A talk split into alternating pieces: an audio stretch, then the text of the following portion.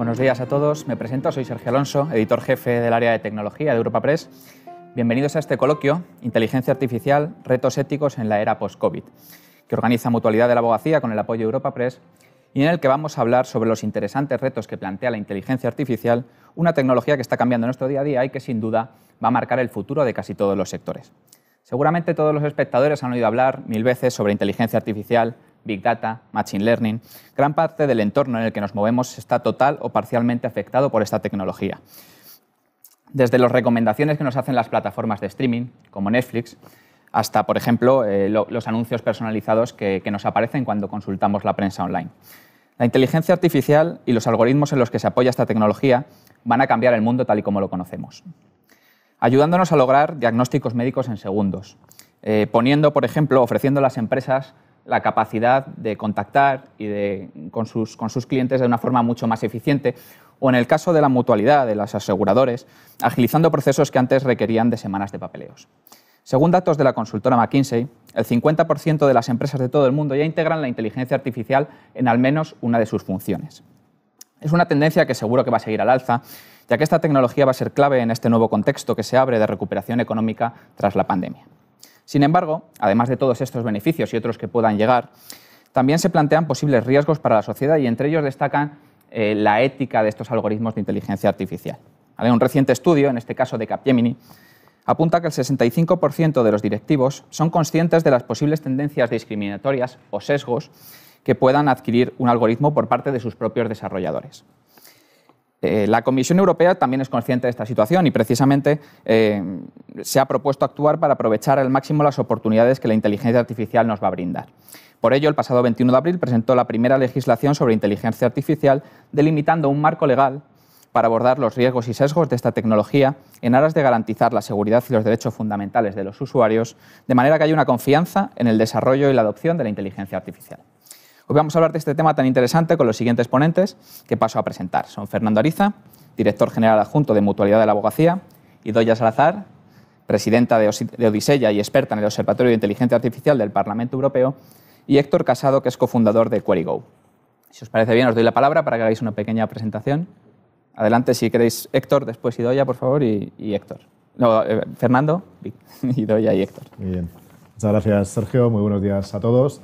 En primer lugar, presentar lo que es la Mutualidad de Abogacía. Es una, institución sin ánimo de lucro que provee o ofrece productos de seguro, productos de ahorro, productos de inversión a sus mutualistas. ¿Quiénes son mutualistas? Que esta es la eterna pregunta, ¿no? Todo el mundo quiere ser mutualista, pero ¿quién puede ser mutualista? Mutualistas pueden ser exclusivamente los abogados, los abogados y sus familias. Pero entendiendo por abogados no solo los que son libre ejercientes, digamos, los que ejercen su profesión por cuenta propia, sino también todos los licenciados o graduados en Derecho, aunque no hayan ejercido nunca ninguna actividad relacionada con la abogacía o con actividades jurídicas. Es verdad que nosotros tenemos un negocio que es un negocio sin ánimo de lucro, fundamentado en un valor principal, que es el valor del mutualismo. Mutualismo, yo entiendo que ha sido una palabra denostada durante, durante mucho tiempo, ¿no? Es una palabra que suena como a otra época, ¿verdad? De hecho, los orígenes del seguro allá por los fenicios se fundamentaban en el, mutualismo. ¿no? Eh, bien, pero realmente, si nos damos cuenta, es ahora algo que muchos quieren ser, o al menos parecer, porque es esa nueva economía de la inclusión, esa nueva economía colaborativa. Entonces, bueno, pues esa es nuestra esencia, nuestra razón de ser. Como digo, somos una institución sin ánimo de lucro, eh, pero bueno, podemos catalogar a la Mutualidad Abogacía como un negocio de éxito, porque desde el año 2005 venimos creciendo a ritmos de casi dos dígitos en las principales magnitudes del negocio, hasta llevarnos a eh, gestionar ahora cerca de 10.000 millones de euros de los abogados en términos de ahorro, lo que nos ha situado como la sexta compañía de España de seguros de vida, solo superado por estos grandes monstruos de banca seguros, ¿verdad? Bien, si bien es cierto que podemos calificar este crecimiento, esta evolución, esta situación actual de la mutualidad como un negocio de éxito, pues la realidad es que también en 2018 decidimos repensarnos. ¿Y por qué decimos repensarnos? Pues porque, no porque el sistema o el, modelo estuviera caduco, sino porque realmente es que el entorno estaba cambiando. Y estaba cambiando mucho y estaba cambiando muy rápido. Eh, porque ya no eran solo los cambios normativos eh, que teníamos que irnos adaptando continuamente, ¿no? Sino que también ya empezaban a ser cambios estructurales en aspectos socioeconómicos, los bajos tipos de interés continuado, la pirámide poblacional, movimientos demográficos, esperanza de vida eh, con crecimientos exponenciales, etcétera, etcétera. Y sobre todo, y por qué no decirlo también, los desafíos que afrontábamos en aspectos tecnológicos y digitales. Al fin y al cabo, ves estos retos que se planteaban en su entorno, la mutual abogacía, y dices, es que son los mismos retos que nos planteamos nosotros como ciudadanos o cualquier empresa, cualquier sector, cualquier industria, cualquier Estado. ¿no? Es decir, los retos más allá del cambio climático, pues es que lo que nos afecta a nosotros directamente en esta sociedad del siglo XXI son los retos del envejecimiento poblacional, los retos de, eh, tecnológicos y digitales y la lucha contra las desigualdades. Y si nos centramos en los retos tecnológicos y digitales, eh, lo que vemos es que ante nosotros tenemos esa gran palabra, la inteligencia artificial. Y digo que me gustaría mm, hacer un hincapié en ella, no solo porque es el foro al que nos ocupa hoy, sino también por el gran poder de transformación que tiene sobre las sociedades la inteligencia artificial por el gran poder de transformación que tiene sobre el progreso humano. Y cuidado, por lo menos algo muy subjetivo, pero por favor no entendamos nunca progreso si esas transformaciones, esos procesos de transformación no van acompañados de ética o de valores. Para mí eso no sería progreso. Entonces tenemos que tener mucho cuidado y eso es lo que hacemos en la mutualidad de abogacía. La mutualidad de abogacía lo que tratamos es de atender a esa razón de ser, a ese mutualismo, esa necesidad de crear un impacto positivo en la sociedad sin ánimo de lucro para realmente pues, poder ofrecer esa previsión, esa protección, ese acompañamiento a todos nuestros mutualistas y, por qué no, a la sociedad, a través de la mutualidad y a través de la Fundación, y a través de la Escuela de Pensamiento para la Economía y la Cultura de Envejecimiento, y a través del Observatorio de Error Familiar, es decir, está intrínseco en nuestra, en nuestra razón de ser. En cuanto a la tecnología, nosotros evidentemente somos ambiciosos y sabemos dónde estamos y tenemos que tener una mutualidad 100% digital. Eso es obvio, ¿no? Y queremos ser 100% digitales en los próximos años. En tres o cuatro años seremos 100% digitales. Pero eso nos va a exigir mucho en inteligencia artificial, en tecnología, en desarrollo y en personas. Porque lo que queremos sobre todas las cosas es que esto sea liderado por las personas, que no sea la tecnología la que nos lidera a nosotros. Muy bien, buenos días a todos. Eh, yo soy Doya Salazar, soy presidenta y cofundadora del Observatorio del Impacto Social y Ético de la Inteligencia Artificial. Odiseya, como han comentado también, estoy mm, como experta en el, Observatorio del Parlamento Europeo de Inteligencia Artificial, en, el Observatorio de, Inteligencia Artificial del Parlamento Europeo, y también, bueno, eh, soy profesora de la Universidad CEU San Pablo y, he cofundado varias, eh, varias eh, revistas especializadas en ética e inteligencia artificial.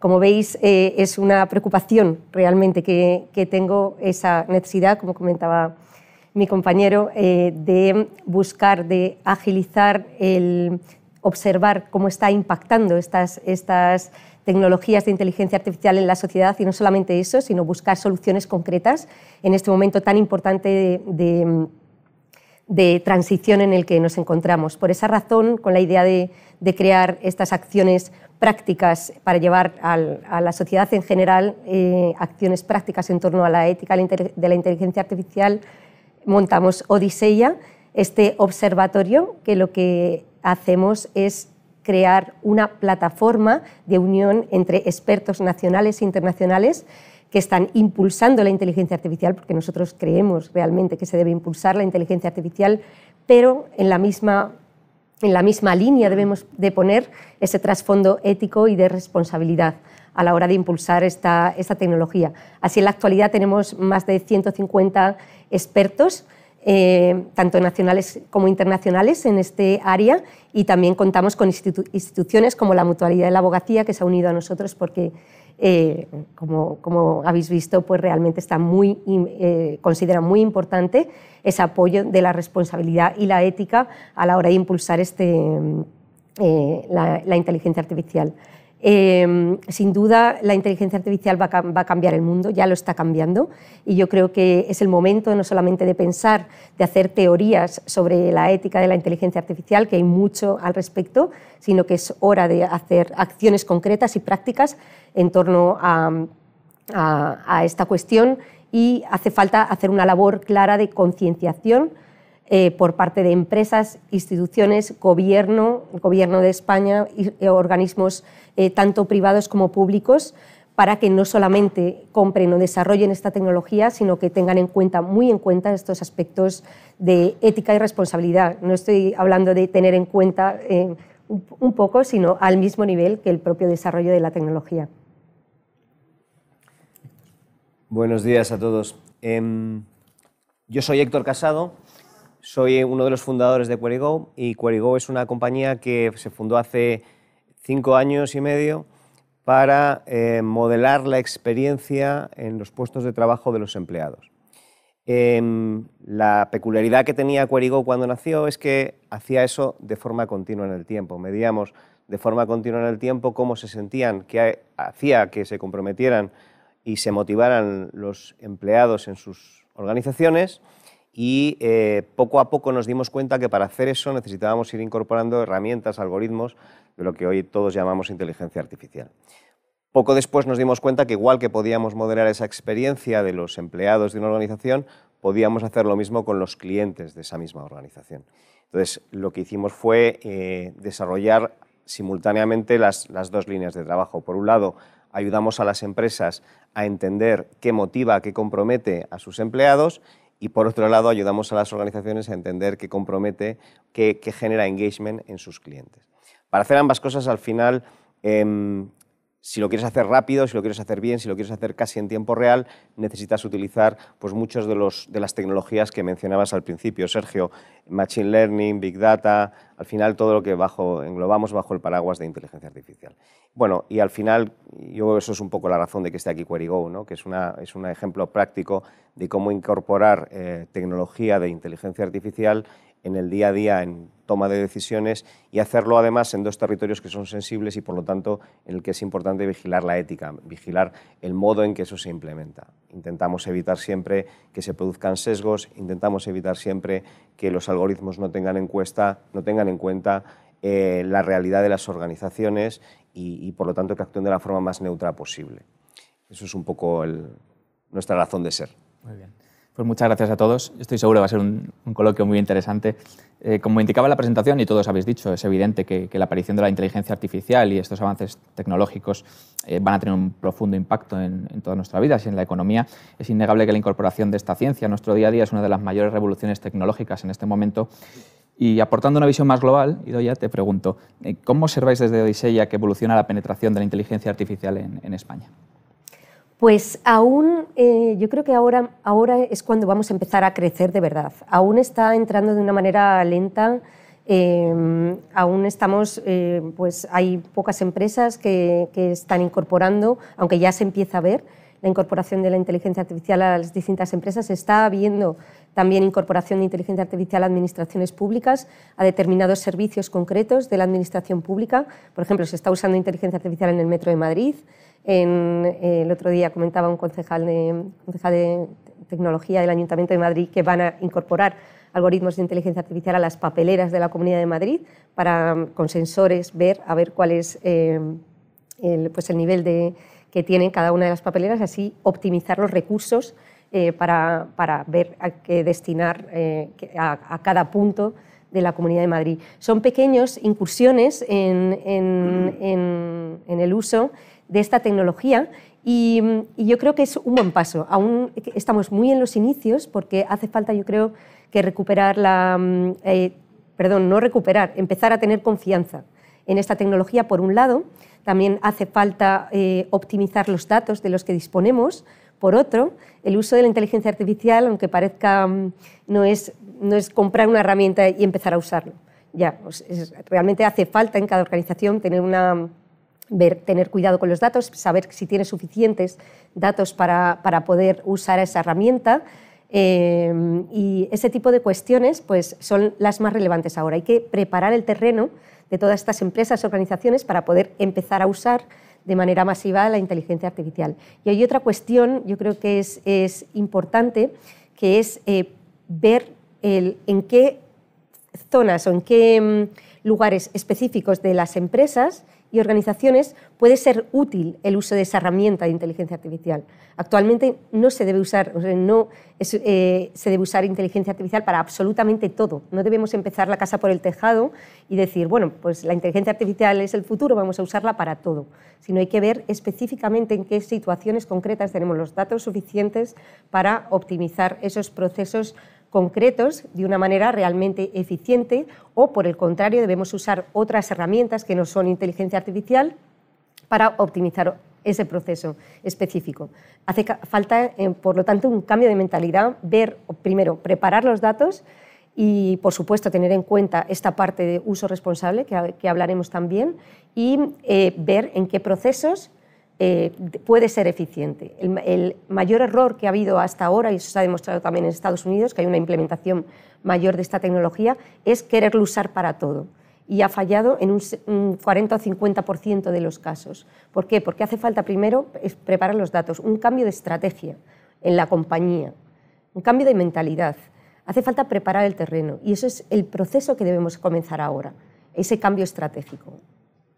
Es verdad que todavía estamos en, los inicios de, esta integración de la inteligencia artificial, pero tenemos la suerte de tener a Héctor y a, Fernando que nos pueden contar un poco cómo se está viendo esta evolución dentro de la propia empresa. Entonces, si os parece bien, eh, contadme un poco cómo lo estáis integrando vosotros, la inteligencia artificial, y cómo creéis o cómo está viendo vuestros clientes esas ventajas que puede aportar. Muy bien. Yo hablaría no, no tanto ya solo de la mutualidad de la abogacía, sino en general del propio sector asegurador, ¿no? cómo está afrontando este, este reto de la inteligencia artificial. La realidad es que partiríamos de la razón de ser de lo que es el seguro, ¿no? que es, dar esa previsión, ese acompañamiento, esa protección al fin y al cabo a los ciudadanos ante una situación de precariedad sobrevenida. Y para eso tenemos que conocer muy bien la ciudadanía y estar muy cerca de ellos. Y lo que tenemos que conocer como sector asegurador es que los patrones de comportamiento habituales de los ciudadanos también han cambiado y sobre todo ahora después de la COVID pues se han acelerado de una forma espectacular. ¿no? Y, y, bueno, la realidad es que los ciudadanos ahora mismo son muchos, somos mucho más digitales, eh, queremos y, deseamos una propuesta de valor mucho más inmediata, eh, nos hemos instalado en la inmediatez absoluta, y una propuesta de valor mucho más personalizada. Y claro, para que el sector asegurador y la mutualidad de abogacía entre ellos eh, podamos dar ese servicio, esa propuesta de valor, pues tenemos que hacer uso, evidentemente, de la tecnología, con lo cual los procesos de transformación tecnológica y digital se han tenido también que, acelerar. En lo que a la inteligencia artificial respecta, a día de hoy, según un estudio de KPMG muy reciente, eh, hablaba de que solo el 10% de las entidades aseguradoras utilizamos inteligencia artificial ahora. Si bien es cierto que solo dentro de tres años se espera que ya sea el 65%, con lo cual es que está aquí, ya no es mañana, es que está aquí. Eh, ¿Cuáles son esos procesos que integran inteligencia artificial? Pues mira, en el caso de la mutualidad de abogacía, por ejemplo, para la planificación financiera, para la evaluación de los riesgos, para la optimización de la tarifa, para la detección del fraude, para los chatbots conversacionales, para el seguimiento y la trazabilidad de las inversiones sostenibles. Es decir, hay muchos, eh, fijaos qué cantidad de disciplinas hemos dicho en un momento, es decir, está integrado prácticamente ya en todas las disciplinas de, la mutualidad y, del sector asegurador lo estará en muy, poquito tiempo. Sin embargo, aquí em, quiero hacer una reflexión para nosotros mismos como mutualidad y para todo el sector asegurador, que es que la gran cantidad de datos que estamos manejando, ese Big Data, cuando se ha incorporado eh, en la inteligencia artificial podemos tener un gran problema. Porque es que es verdad que el ciudadano desea una personalización de la oferta. Pero, y es verdad que eso sería algo más equitativo incluso. ¿vale? Decir, oye, pues en función del riesgo que asumes, pues así te tarifico y así pagas. Además, eso parece justo. Por eso digo que ese es el principio de equidad que debemos también preservar. ¿no? Pero la razón de ser del seguro es el principio del mutualismo. Es casi lo contrario, es mutualizar los riesgos en el colectivo para entre todos hacer frente a situaciones de precariedad individual. Si personalizamos mucho la oferta gracias al Big Data y la inteligencia artificial, estamos desmutualizando el seguro. Conclusión, estaremos excluyendo a muchos ciudadanos de la cobertura de seguro. Y eso tampoco lo debemos permitir. Con lo cual, ese es el gran reto que tenemos hacia la inteligencia artificial como mutualidad y como, sector. En, bueno, Querigo ya ha explicado que trabaja en dos ámbitos, el ámbito de los clientes y el ámbito de los empleados. En ambos ámbitos, hoy en día, en, casi en cualquier actividad, hay multitud de ejemplos de utilización de inteligencia artificial.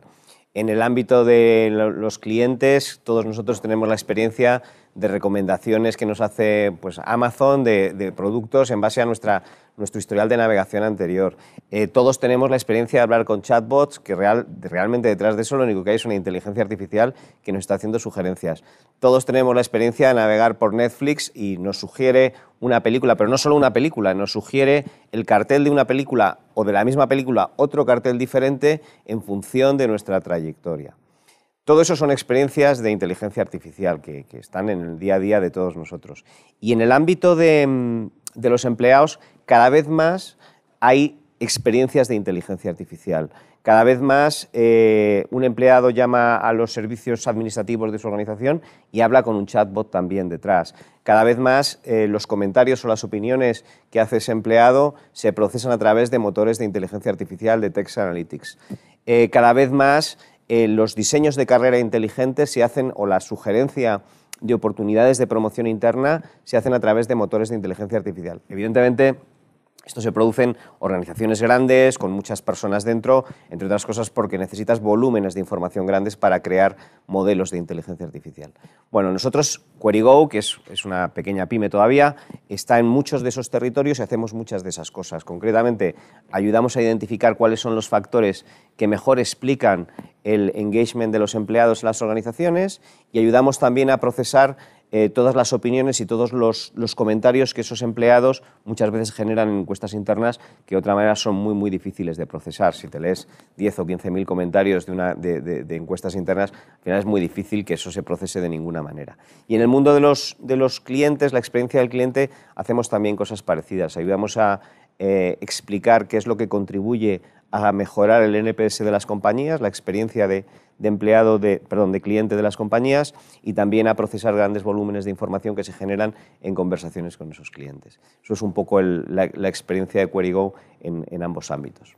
Bueno, y dado que, bueno, perdón, ya, sí. Bueno, yo quería comentar una cosa al respecto, porque es verdad que ya cada vez empezamos a tener más visión de más, más usos de la inteligencia artificial en distintas cuestiones y mm, yo creo que hay, un punto que importante a debatir. No sé lo que opinarán eh, mis compañeros sobre eso, pero la cuestión es que antes de usar la inteligencia artificial para todo, por ejemplo, un chatbot que pueda ayudarnos, pues, interacción con muchos, con muchos clientes igual puede ser útil, pero a lo mejor un chatbot que eh, interactúe con una persona mayor o algo así puede eh, no ser tan útil. Yo creo que hay que pensar, me refiero a que debemos pensar primero en el impacto que puede tener sobre la sociedad en general antes de desarrollar eh, la tecnología por ese sector correspondiente. Me refiero a que no debemos perder la humanidad y el contacto, el, contacto físico. Es una cuestión importante, no porque el chatbot pueda hacer o porque la inteligencia artificial en un proceso pueda hacer una determinada cosa, debemos usarla para, para esa determinada cuestión realmente eh, hay personas o cuestiones o situaciones en las que sigue siendo muy importante ese contacto físico y que nos siga atendiendo una persona y que sigamos ofreciendo pues esa atención personal, que ese contexto, esa sensibilidad que por ahora, porque nunca se puede decir siempre, pues tenemos las, las personas. Entonces, yo creo que es una cuestión muy importante que, que debemos pensar para no desvirtuar todas estas cuestiones y lleguemos a un mundo completamente artificial que yo creo que es el gran riesgo. no es cuestión de que la tecnología pueda hacer esa cuestión, ese desarrollo en cuestión, sino que debemos de ver si el impacto que va a tener sobre la sociedad, sobre la humanidad, va a ser realmente positivo, lo necesitamos realmente o ese puesto lo puede seguir eh, desarrollando una persona con una mayor eficiencia real hacia la sociedad, con ese cariño, con esa sensibilidad, con esa cuestión de acercamiento personal que es, tan importante para que nosotros sigamos desarrollándonos como humanidad. Fernando planteaba la transversalidad que, ha adquirido la inteligencia artificial en, en, toda la empresa. Y es cierto que habrá que ver hasta qué punto en determinados procesos eh, habrá que plantear si estos algoritmos pueden ayudar o, sin embargo, el, factor humano va a tener más presencia o va a ser más eficiente. Entonces, yo creo que eso es un proceso que se va a ir dando eh, con la experiencia dentro de las propias empresas. Y dentro de esto sí que quería, dentro de esta transversalidad, y antes de hablar del tema ético, sí que es interesante plantear eh, qué se entiende por ética la inteligencia artificial. Y, si estamos todos de acuerdo aquí en función del sector en el que trabajamos o en función de si es una administración pública o si es el sector privado. Entonces os pregunto brevemente qué entendéis vosotros que es la ética de la inteligencia artificial y si creéis que hay diferencias entre unos sectores y otros. Fernando, si quieres. Sí, bueno, yo lo, primero y también por, reforzar la idea de, de, Idoia. Sí, os animo a que, a que vayáis sí, eh, introduciendo los temas que queráis. interrumpir, pero me parece magnífica la intervención. Yo, creo, yo lo resumiría en que tenemos la necesidad eh, en las empresas de que la inteligencia artificial responda a una idea clara de negocio, a una propuesta de valor para los clientes, para, para los empleados o para los grupos de interés al fin y al cabo. O sea, una propuesta de valor concreto, una idea de negocio clara. Es decir, que no sea nunca un capricho o una moda, que eso también está sucediendo. Porque si una empresa tiene inteligencia artificial en algo, el de al lado también lo quiere o lo necesita porque si no es menos moderno. Y eso totalmente de acuerdo. Y es una de las cuestiones que vigilamos también el Comité de Ética e Inteligencia Artificial como, eh, como aspecto fundamental. Eh, respecto a lo que comentas de la inteligencia artificial en sí, yo aquí siempre aludo a una, a una paradoja, una paradoja porque es que no salgo de ella, ¿no? porque eh, todos hablamos de la inteligencia artificial, ¿vale? todos estamos de acuerdo en que tendrá un impacto tremendo en nuestras vidas, que cambiará nuestras vidas. Sin embargo, ¿cuántos saben qué es la inteligencia artificial? ¿Cuántos saben el impacto que tiene la inteligencia artificial en nuestras vidas más allá de lo que vemos? Eh, ¿Cuántos saben eh, los riesgos que, conlleva? Esa es la gran paradoja de la inteligencia artificial porque se nos llena la boca, incluso los propios actuarios que hemos trabajado con esos modelos predictivos y demás, bueno, es que no es lo mismo trabajar con modelos predictivos que están dando respuestas a preguntas concretas que trabajar con modelos cognitivos, que ese es el gran salto ¿no? Eh, que, con el que trabajaremos, eh, nos darán respuestas a preguntas no formuladas. Y claro, eso es que hay que entenderlo antes de dar ese, ese, paso. ¿no? Esa es mi, reflexión. Yo creo que mm, eh, es muy importante concretar exactamente a qué llamamos inteligencia artificial. Porque en el ideario muchas veces eh, tan inteligencia artificial es eh, un diagnóstico por imagen o, un chatbot como se nos va a la cabeza la ciencia ficción y nos imaginamos los robots inteligentes de Wally. -E. Eh, entonces, yo creo que hoy en día la inteligencia artificial está alejadísima de eso. Y además, yo no soy capaz de ver un escenario razonable de 60, de 100 años, donde nos vayamos a acercar a esas inteligencias recursivas que son capaces de contestar a preguntas no formuladas. Yo, creo que eso, eh, que podríamos hablar de inteligencia consciente de sí misma, de conciencia, de cosas que son, caen casi dentro del campo de la filosofía, yo creo que eso ahora mismo es un debate poco real en el mundo de la empresa actualmente. sin embargo, el debate es cómo aplico herramientas concretas que tienen detrás una, base matemática que hemos llamado inteligencia artificial a resolver preguntas concretas. Y ahí eh, se vuelve a generar un debate otra vez muy importante que es, ¿todo lo tiene que hacer la inteligencia artificial o solo aquello que realmente contribuye a crear valor en la organización?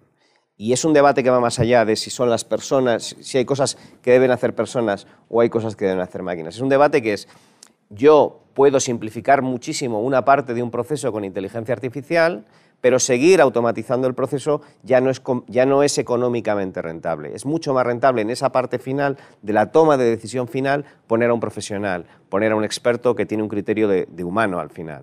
Entonces, yo creo que ahí es donde está el truco realmente, donde, qué partes automatizo, que es relativamente sencillo, relativamente accesible, no es una tecnología muy, muy compleja. Lo que es muy complejo es que la decisión final de si contrato a este profesional o contrato a aquel profesional me la dé una máquina quitar a un montón de gente de la lista que a lo mejor no hay que contratarla porque es muy evidente que no hay que contratarla, pero que al final de un señor profesional cualificado con, historia detrás le lleva un montón de tiempo, eso sí lo puede hacer una máquina, pero luego discriminar entre dos o tres personas, que lo haga una máquina, no sé si se lo puede hacer, si lo haría mejor que yo, lo haría peor que yo. Las personas nos equivocamos, las máquinas probablemente también se pueden equivocar, ¿no? Pero es que al final es mucho más, económicamente es mucho más razonable que lo haga un ser humano que no que lo haga una máquina. Y yo creo que hay hay una parte donde es muy fácil combinar las dos cosas y donde se resuelve gran parte de los problemas éticos que se plantean. Bueno, pues yo por complementar, está claro que la inteligencia artificial pues hoy en día pues, es un software, al final. Eso no, entonces, ¿puede un software tener ética? Pues creo que la, la, respuesta está muy clara. No, ¿de quién es la ética eh, en la inteligencia artificial? De las personas, ¿no? ¿Tenemos ética los humanos? Pues esa es otra cuestión para otro debate diferente. pero, pero sin duda es, eh, es la cuestión. Eh, es cierto que llevo tiempo investigando esta cuestión y hay a nivel internacional muchos foros, muchísimos eh, foros internacionales que debaten sobre ética en la inteligencia artificial. Se han intentado crear multitud de códigos éticos internacionales en inteligencia artificial. ¿Han tenido éxito? La mayoría no. ¿Por qué? Porque eh, para bien o para mal, cada persona en cada cultura somos diferentes y tenemos una aproximación diferente a la ética como, como humanos. sí que se han extraído unos principios comunes, como decíamos, pues hay que tener cuidado con los sesgos, con los principios, con los derechos fundamentales, eh, la inteligencia artificial tiene que, tiene que ser explicable, tiene que haber una serie de cuestiones que, que tienen que tener como base. En cualquier caso, ¿cuál es la conclusión a la que hemos llegado o que estamos llegando a nivel internacional? Sin duda que toda esa ética que se plantea y que nunca se había hablado tanto de ética, nunca me refiero desde hace mucho, bastante tiempo, nunca, eso, es, eso es muy bueno que estemos ahora mismo hablando tanto sobre esta cuestión. Eh, pero bueno, no es tan bueno que estemos hablando de ética de las máquinas, sino que tenemos que empezar a hablar nuevamente de, de ética de los humanos. ¿Qué significa? Eh, que debemos de tener, volver a tener el ser humano como centro en toda esta cuestión. ¿Quién toma la decisión cuando usamos herramientas de inteligencia artificial? La, la ¿Quién debe tomar la decisión final cuando usamos algoritmos de riesgo a la hora de hacer cualquier tipo de proceso de selección, una aseguradora o todas estas cuestiones? La decisión la tiene que tomar la persona la ayuda y por lo tanto la responsabilidad será de la persona. Que nos ayudemos de herramientas, de ese software de inteligencia artificial a la hora de tomar esa decisión con una conclusión del algoritmo será tremendamente bueno y aumentará nuestra eficiencia como humanos. Pero al final la responsabilidad será, será de la persona y por lo tanto la ética tiene que seguir siendo de la persona.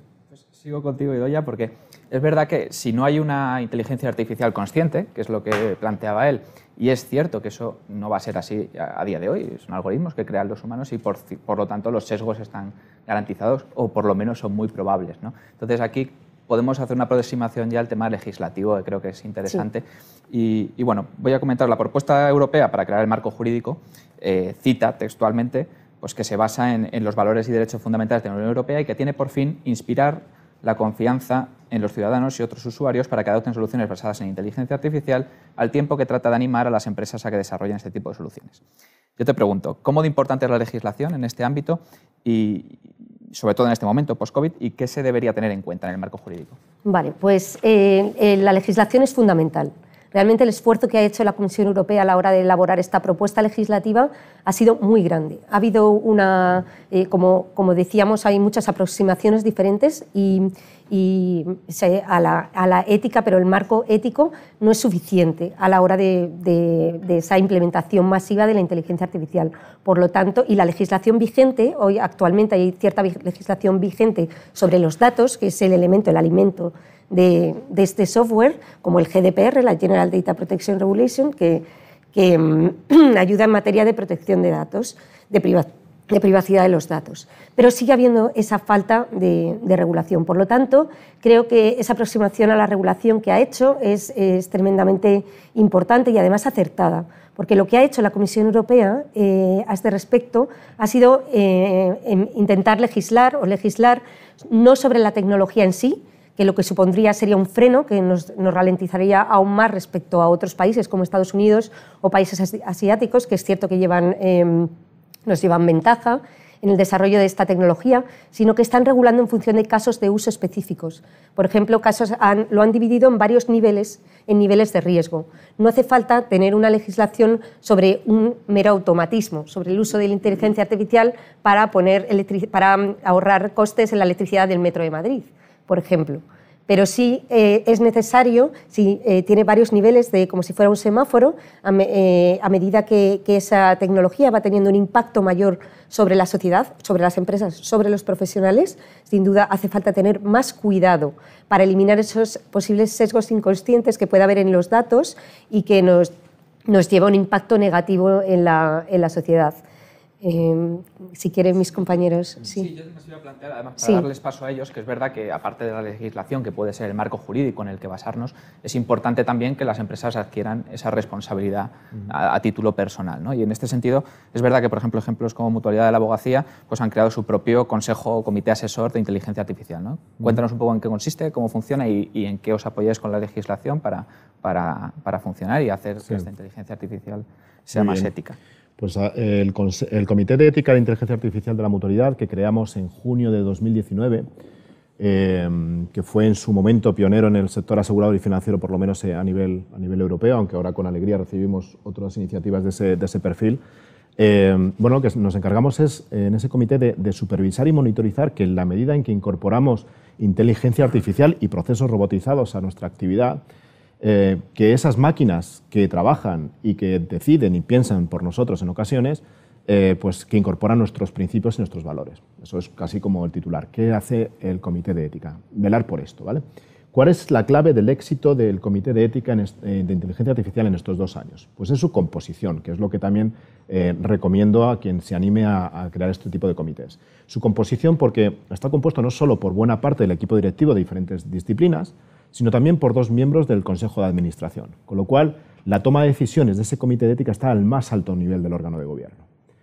Y además está integrado por dos grandes expertos externos en inteligencia artificial y ética, y que todos probablemente conozcamos, como son Nuria Oliver y José Miguel Rodríguez Pardo. Con lo cual queda eh, todo el espectro de, reconocimiento de esa inteligencia artificial y cómo está impactando en la mutualidad queda reconocido.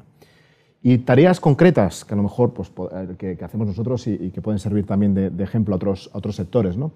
Pues nosotros, como digo, monitorizamos y supervisamos sobre todas las cosas el impacto que tiene la inteligencia artificial en la mutualidad sobre las personas, sobre el empleo. Que asegurarnos de que los procesos de transformación tecnológicos son liderados de verdad por las personas y no al revés. Y no es un tema menor porque no, hemos visto en muchas ocasiones, y la propia mutualidad de abogacía también, cómo la tecnología nos lideraba en ocasiones a nosotros. ¿no? También con lo que, lo que decíamos antes con, con Idoya, ¿no? de que, al fin y al cabo tenemos que conocer todos los empleados de la mutualidad cuál es el alcance de la inteligencia artificial que estamos aplicando a nuestro negocio. Todos, todos los usuarios tienen que conocer su alcance y ese comité garantiza que eso esté sucediendo. ¿Para qué? Para que no sea un capricho, para que no sea una moda y que realmente aporte valor a nuestros grupos de interés.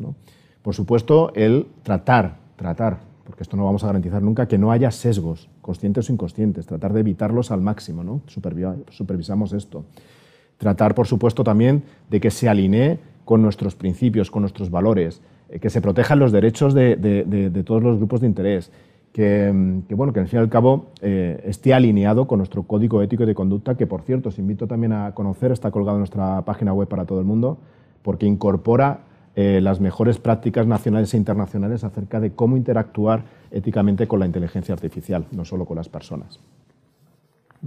Bueno, Héctor, ahora me cuentas tu opinión, pero yo quería introducir un poco que es verdad que, aparte de que hay grandes empresas que empiezan a hacer estas iniciativas, España es un país de pymes y muchas de estas pymes a lo mejor no tienen la capacidad, lo hablábamos antes de sentarnos aquí, de poder tener estos comités. ¿no? Eh, ¿Crees que a lo mejor la legislación de la que estábamos hablando anteriormente puede crear ese marco en el que apoyarse todos o, cómo, cómo, pueden hacer ellos o cuál es la... Pues mira, yo tengo una visión, por un lado, optimista y luego, por otro lado, pesimista. Y no compromete mucho, ya lo sé. Eh, yo, yo, sí que creo que la legislación ayuda. Eh, sí que creo que la legislación construye un marco. Pero realmente lo que creo es que construye un marco, un marco muy parecido al que hay ahora mismo y que va más allá de lo que es la inteligencia artificial. Porque realmente la problemática que tiene la inteligencia artificial es que es mucho más difícil de normalizarse eh, con, los códigos históricos o con, los códigos rígidos con los que normalmente se, legislaba hasta ahora.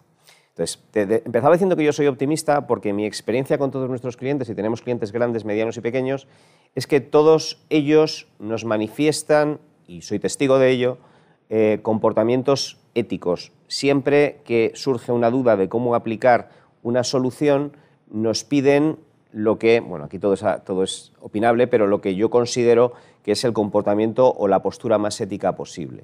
Y que al final no es más que una extensión de eh, la legislación actual. Es decir, si la legislación actual eh, considera que se debe de evitar cualquier tipo de discriminación en una contratación, cada vez que nosotros somos capaces de modelar perfiles de contratación, lo que nos piden es que no haya ningún tipo de sesgo o que no haya ningún tipo de discriminación. Y eso es un ejemplo que he puesto, pero está generalizado. Es decir, es verdad que en toda mi experiencia con todos nuestros clientes nunca me he encontrado con nadie que quisiera aprovecharse, hacer un mal uso de esa tecnología. Con lo cual, recogiendo, no sé si lo decía Fernando, oído ya, los algoritmos no son ni éticos ni dejan de ser éticos, lo que es ético es el uso que haces de los algoritmos. Con lo cual, si la gente en principio tiene la voluntad de hacer un buen uso de la tecnología, pues hombre, siempre habrá algún pirata que, haga, pero como ya ocurre ahora. Eh, sin embargo, hay un ángulo en la inteligencia artificial que es que es muy difícil contemplar todos los aspectos que intervienen en un proceso de inteligencia artificial. Antes hablábamos de utilizar inteligencia artificial para optimizar el consumo de energía en el metro de Madrid. Bueno, podemos poner una máquina a pensar cómo optimizar, la máquina puede optimizar las redes y al final no darse cuenta que está jugando con conceptos de igualdad o de equidad y privar una zona respecto de otra y estás generando un sesgo que no eres consciente de él, la máquina está generando un sesgo que no podemos decir que no sea ético porque, porque la máquina no, yo no pienso que tenga una ética detrás, pero al final estamos cometiendo un error porque nuestra información no es completa y porque no hemos sido capaces de meter en el algoritmo todas las variables que queríamos optimizar de manera simultánea. Y ese es el riesgo, que al final, eh, cuando un humano está eh, modelando una realidad, tiene una ingente cantidad de variables en, cuenta, muchas de las cuales ni siquiera es consciente de ellas, y una máquina solo tiene un número finito de variables. Y esas variables muchas veces inducen esos sesgos. Pero yo creo que eh, la voluntad de todo el mundo es ir convergiendo hacia esa legalidad de, de, hacer un mundo un poco más justo y un poco mejor para todos, y soy optimista en ese sentido. No sé si te he contestado o...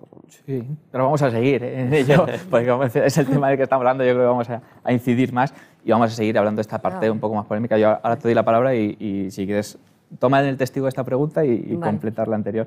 Pero sí es verdad que, que, el análisis de los datos y la toma de decisiones por parte del algoritmo siguen planteando este tipo de dudas. ¿no? Sobre todo, vamos a poner ejemplos de delegar en un algoritmo pues, decisiones como la concesión de un crédito, eh, como la prima de una póliza de seguros, como la identificación en un control de seguridad. ¿Están los consumidores preparados para esto? ¿Son conscientes de que esto llega y están preparados para asumir lo que está ocurriendo con la inteligencia artificial? Pues justo las primeras palabras que has comentado en la pregunta me valen para enlazar la cuestión que tenía y, sigo con, con, con, lo siguiente.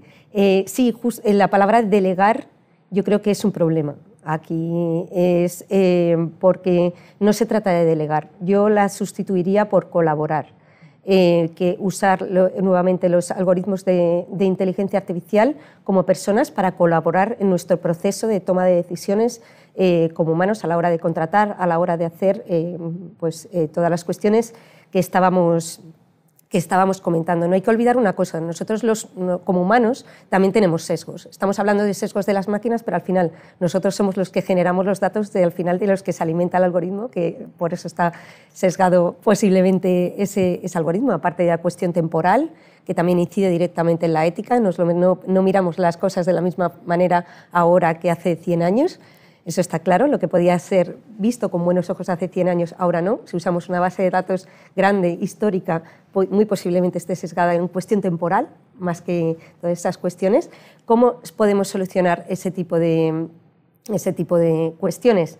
Pues sin duda, viendo a la máquina, a la, a inteligencia artificial, como un complemento en nuestra decisión. Nosotros tenemos, la usamos para una cosa muy concreta, que es un análisis de datos de manera masiva, lo cual es fundamental porque hoy en día nuestro cerebro es, y hoy en día y siempre, nuestro cerebro es finito, algunos más que otros tienen mayor más capacidad de computación en su cerebro, de procesamiento, eh, a la hora de, de, pues de, llegar a una decisión concreta, si nosotros nos ayudamos, teniendo en cuenta el Big Data que cada vez más se va a ir convirtiendo, o sea, dentro de poco ahora estamos rodeados de datos, dentro de poco nosotros vamos a ser un puro dato andante por todos los lados y vamos a generar, todos nosotros vamos a ser... Eh, vamos a estar convertidos a datos, nosotros como humanos tenemos esa capacidad finita de procesamiento y nos ayudamos, nos aumentamos eh, eh, de manera intelectual para poder nosotros tomar esa serie de decisiones. Por lo tanto, si nosotros eh, usamos esa conclusión de la máquina y aplicamos nuestro contexto, este contexto que, como bien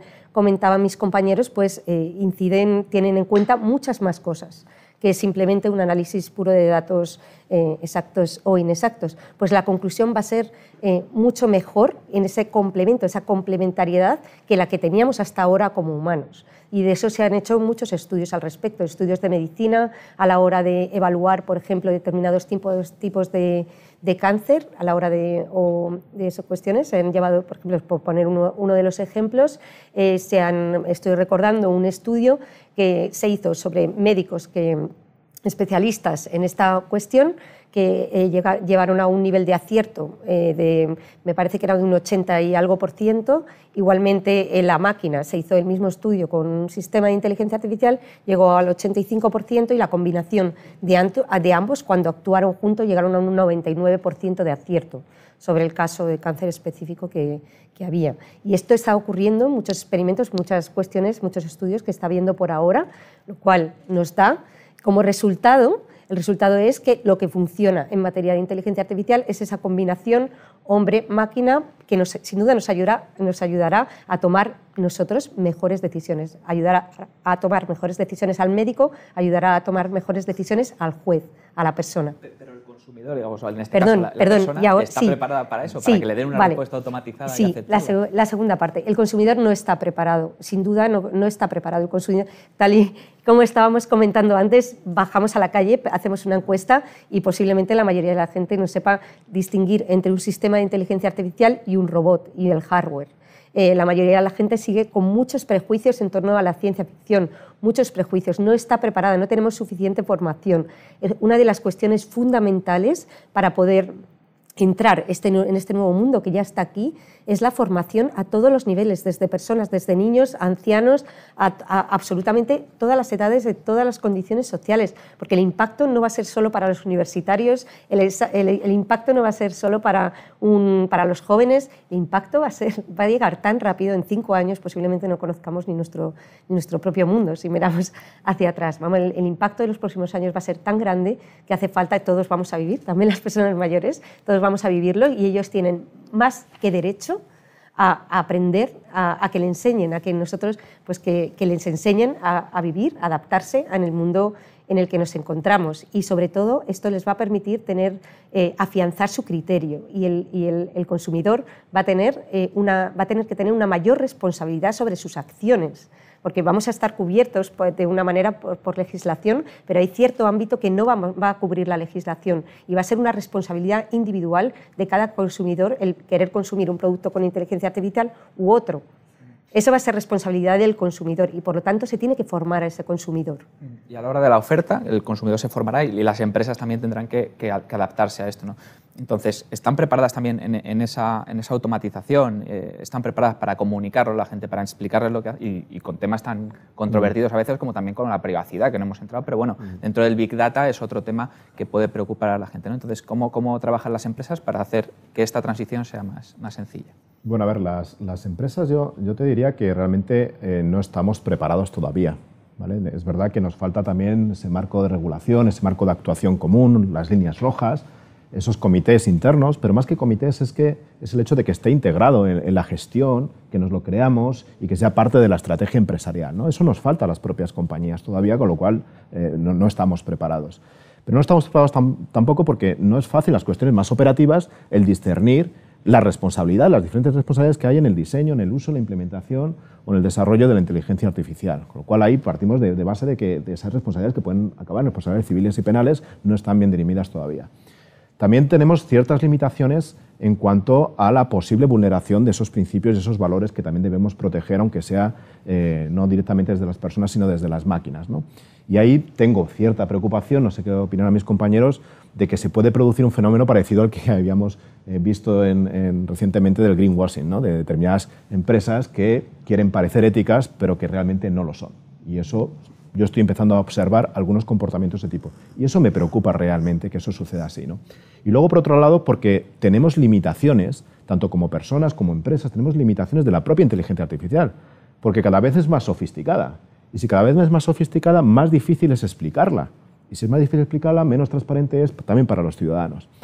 Eh, porque también hay sesgos conscientes e inconscientes. Y me ha encantado lo que comentaba antes Idoya de decir, eh, eh, a ver, es que, es que la ética también cambia. O sea, si nos remontamos hace 100 años, pues es que las cosas han cambiado mucho, y efectivamente. Es que ahí me, me viene a la cabeza una reflexión fundamental, que es que la ética, no tenemos que buscar una ética única o universal. Es que la ética es de cada persona, de cada institución, de cada sociedad, de cada cultura y de cada época.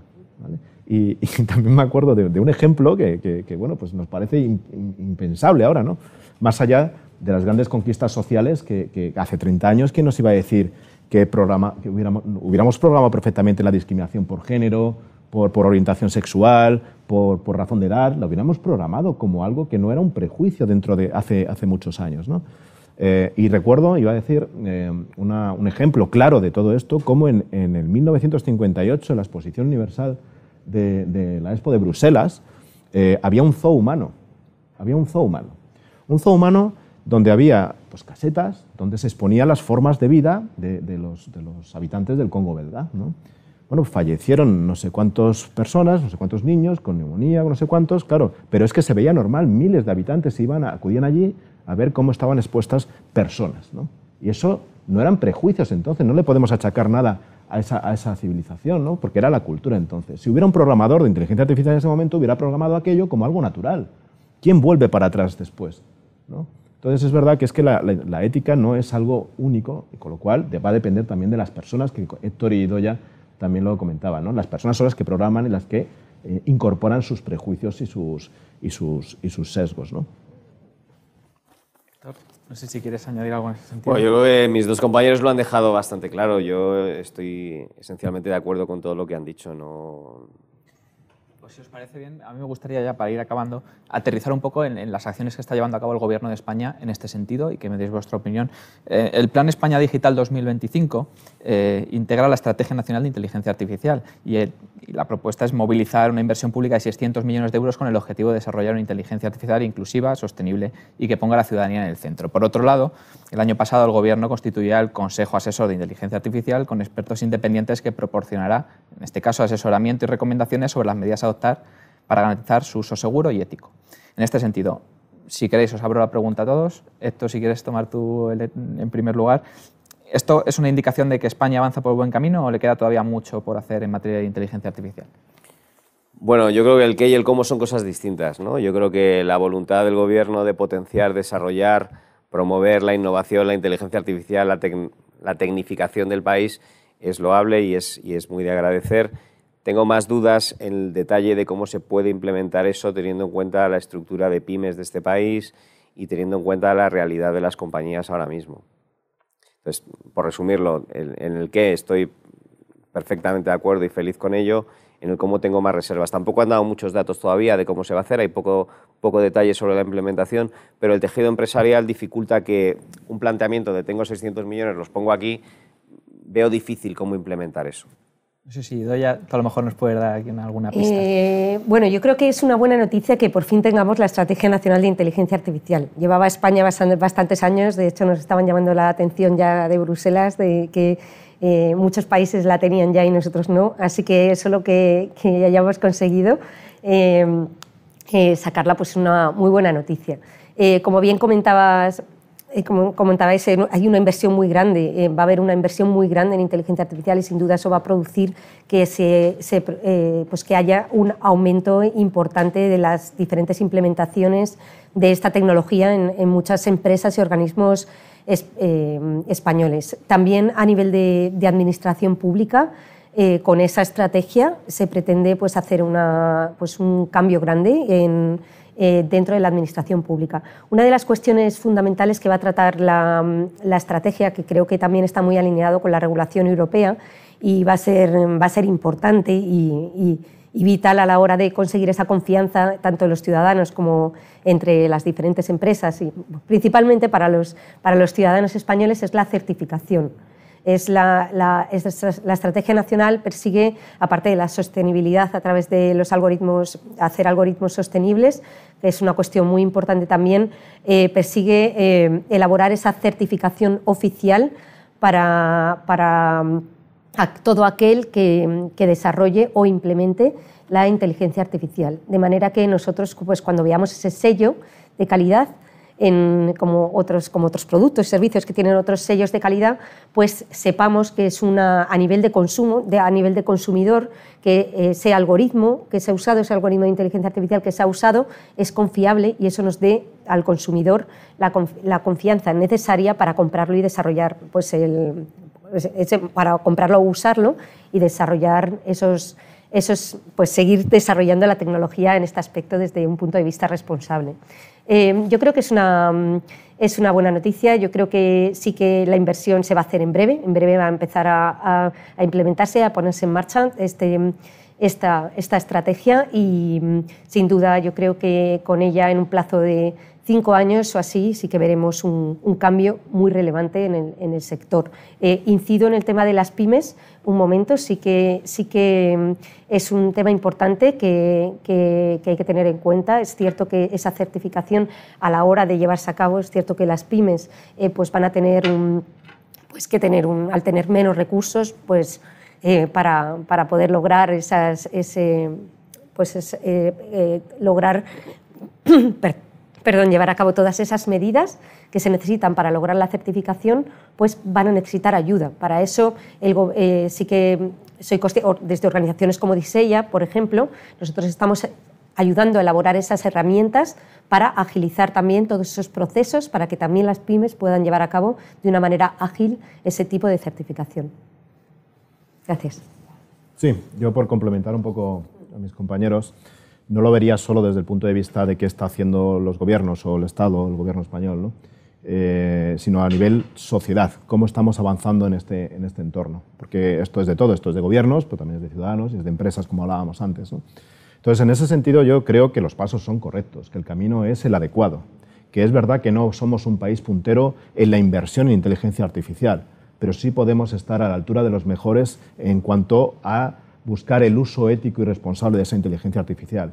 Por ese Consejo Asesor, por, esa Estrategia Nacional de Inteligencia Artificial, por, foros como este, ¿no? que se empieza a hablar con naturalidad de allá de estos, de estos temas, por comités que empiezan a proliferar donde se, se, valora también la ética vinculada a esa inteligencia artificial, por los grandes profesionales nacionales que tenemos a nivel internacional, en las grandes instituciones internacionales. Pues me refiero a Nuria Oliver, me refiero a, Carlos Romeo, a José Miguel Rodríguez Pardo, a la propia Idoya, a Héctor. Es decir, hay grandes profesionales que están, son punteros a, nivel mundial. ¿no? Con lo cual yo creo que ese camino es el, correcto. Ahora, hay yo creo que dos eh, cuestiones que tenemos que profundizar y que, bueno, pues si cabe pedir, eh, elevar alguna petición, creo que deberíamos profundizar en ello, que son, una, lo que afecta al empleo, porque la percepción de los ciudadanos hacia la inteligencia artificial yo creo que en general podríamos decir que es positiva porque viene a mejorar nuestras vidas, pero hay muchos recelos, muchos miedos, no solo desde el punto de vista de la protección de los derechos, sino desde el punto de vista del empleo, del temor a la pérdida del empleo. Y es que la realidad es que si bien es cierto que hemos estado conviviendo más de 200 años con máquinas, eh, la realidad es que la adaptación ha sido muy lenta y ahora mismo estamos en máximos históricos de empleo, de, de menor brecha social, etcétera, etcétera, en estos 200 años. Pero es que eh, las máquinas venían a sustituir las capacidades físicas de las personas. Y ahora esto ha cambiado. La inteligencia artificial viene a sustituir las capacidades cognitivas de las personas, las capacidades exclusivas de las personas. Claro, y esto es más peligroso, porque al fin y al cabo eh, la capacidad de pensar, de razonar, de tomar decisiones, de, captar emociones, etcétera, eso estaba exclusivamente para las personas. Y no necesariamente tiene que ser malo, pero hay que, hay que trabajarlo, hay que trabajarlo, y trabajarlo desde el conocimiento, trabajarlo desde la formación, que Héctor, especialmente Idoya, también hacían alusión a la formación. Y esa es el segundo, la segunda asignatura pendiente, la formación. Porque ¿por qué tenemos que entender cuando nos viene un inglés, un alemán, o un francés hablar con nosotros y estudiamos idiomas para ello. No digo que no, en absoluto, pero también tenemos que entender el idioma, las máquinas, sobre todo si estas van a tomar decisiones por nosotros. Tenemos que estudiar eh, competencias computacionales desde el colegio, claro que sí, y esa es una asignatura pendiente, porque si apostamos por el conocimiento, está claro que, no tendremos que hablar del futuro del trabajo, estaremos hablando de los trabajos del futuro. Y habrá trabajos para todos, si sabemos convertirnos, pero siempre desde el conocimiento. Y ahí sí aludo a una frase muy bonita de, Marie Curie que decía que no debemos temer nada, solo debemos conocerlo y entenderlo. Y eso se hace desde el conocimiento. Sí, además, voy a cerrar porque somos, nos quedan unos minutitos y, voy a daros paso para que, cerremos con una de las preguntas que han hecho que precisamente iba por ese camino, porque planteaban que aunque hay temor por el tema de perder empleos, por el tema de inteligencia artificial, pasa un poco al revés. Es decir, eh, el sector tecnológico eh, falta talento muchas veces y no se cubren determinados puestos. ¿no? Entonces, hablabas tú de que en tres años buscáis ser una empresa 100% tecnológica. Hablábamos de la formación, de cómo hay que formar a, a los trabajadores y a las personas para esta nueva realidad. ¿no? Entonces, ¿cómo veis este panorama a nivel laboral eh, y qué oportunidades pueden surgir en torno a la inteligencia artificial y, los retos que, se plantean éticos, que también habrá que cubrirlos y habrá que, controlarlos? Entonces, si quieres, pues, hacemos un cierre. Eh, continuando con lo que estaba explicando Fernando, coincido plenamente con él. Eh, yo iría más allá de lo que es la inteligencia artificial. Las competencias tecnológicas hoy en día son irrenunciables y en el 90% de los puestos de trabajo en las organizaciones van a tener un cierto peso, en algunos casos un peso muy grande y en otros un peso muy pequeño. Y es fundamental que las nuevas generaciones se formen en unos básicos de esas competencias que implican entender cómo funcionan las máquinas. No hace falta convertirse en un superprogramador, pero sí tienes que entender los principios que hay detrás del funcionamiento de esas máquinas. Y, yo creo que hoy en día hay un cierto recelo en la sociedad hacia, hacia, hacia esos modelos, pero realmente la sociedad la usa, inteligencia artificial y modelos de inteligencia artificial continuamente, no, esporádicamente, continuamente en el móvil, en el coche, en Internet, en, casi todas las actividades que hacemos al cabo del día, estamos expuestos a interacción con inteligencia artificial. lo tenemos mucho más interiorizado de lo que pensamos, lo usamos de una forma que no somos conscientes que lo estamos utilizando y lo que es verdad es que algunas veces hemos idealizado la, inteligencia artificial en modelos de la ciencia ficción, pero yo creo que eso es otra cosa, con lo cual, eh, si a la gente a las personas, a la sociedad, la enseñamos a normalizar esa relación con la inteligencia artificial, no debería haber ningún problema. Y especialmente si además les damos unas bases técnicas que le ayudan a entender un poco mejor hasta qué punto la máquina le está ayudando o hasta qué punto o, cómo está interaccionando con esa máquina. Muy bien, yo creo que a nivel de empleo em, no, se va no, no se va a producir algo diferente que lo que tuvimos, por ejemplo, con Internet con otra tecnología de gran impacto como, como, como Internet. Yo creo que se va, a, em, eh, se va a producir respecto al empleo no una destrucción masiva, sino un, es una eh, lo eh, sino un proceso lógico cuando irrumpe una tecnología de gran impacto. Sin duda habrá cierto trabajo que se, que se, que se destruya, pero habrá muchos otros trabajos que, eh, y estoy hablando no de puestos de trabajo en sí, sino nuevas formas de, de, trabajo que hoy en día no podemos ni imaginar y que, que ayudará a llenar esos puestos de trabajo que, que, tendremos ahora en un futuro cercano, incluso en el momento en el momento actual. ¿Qué es lo que debemos hacer para optar en esos puestos de trabajo? Sin duda, yo, para mí es un mensaje de tranquilidad